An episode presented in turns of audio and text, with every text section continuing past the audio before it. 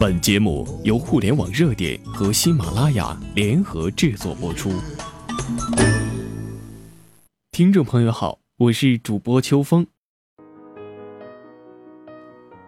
有个朋友最近某个科技企业想挖他，年薪五十万加股票加奖金，但是在一年之前，他的年薪也就是十多万。在北京，这样的故事每天都要上演无数起，创业。赚钱，到处都是这样的声音。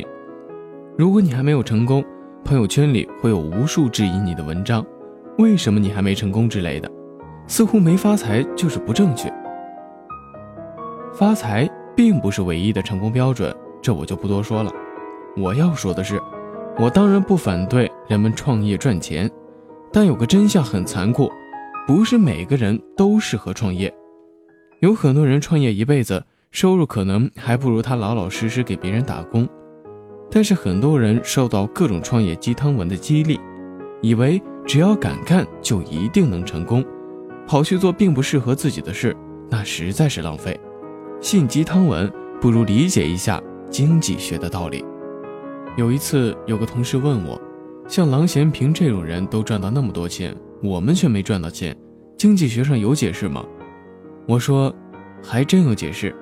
我举了一个例子，中国有很多优秀的举重运动员，他们可以在世界比赛上获得第一名，而姚明呢，他打篮球的水平在全世界可能连前五十名都排不进去，但是他的收入却是世界前几位的举重运动员的一百倍、一千倍。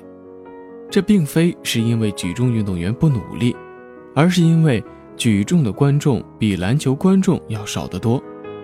但是没办法，每个人都有自己的比较优势，有些人的比较优势天生就注定了不能迎合太多的观众。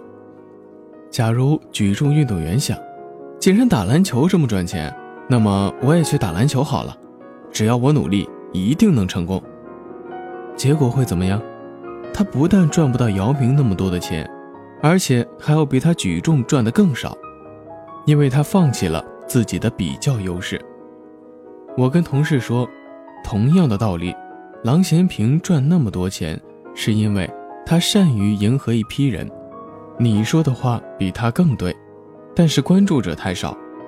但如果你去学郎咸平，结果也会是一样。你不但赚不到郎咸平那么多钱，你还会比你现在赚的更少。因为迎合郎咸平的受众，并不是你的比较优势。这就是经济学者所自嘲的，经济学不能告诉你如何发财，但它能告诉你为什么贫穷。相信会有人说，如果不去试，你怎么知道你不适合创业？有一个负能量段子是这样说的：黄鼠狼在悬崖上立了个牌子，如果不去飞，你怎么知道你不是一只鹰？然后就在悬崖底下等着吃鸡。我不是反对人去试，比较优势很多时候的确是试出来的，但是试之前一定要想明白，不是只要努力就一定能成功，对失败一定要有准备。眼下在泡沫的盛宴中，很多失败是被掩盖的，但是最终失败不会是小概率的事件。创业不仅是禀赋问题。也是运气问题。决定创业者成败的不是创业者自身，而是消费者。那些成功的创业者未必就比失败的创业者更勤奋，又或者是更聪明。其实只是因为他们恰好迎合准了消费者。我不否定学习能力、控制成本的能力、激励能力等等的因素，也可能有帮助，但最重要的还是消费者的挑选。为什么有些混蛋能成功？那是因为混蛋也有自己的消费者。回到前面说到的那个朋友，我们同事的时候，经常会在工作之余来点儿阳台谈话什么的。有一次，我们说到一个问题：为什么曾经成功的民营企业，最后却都垮了？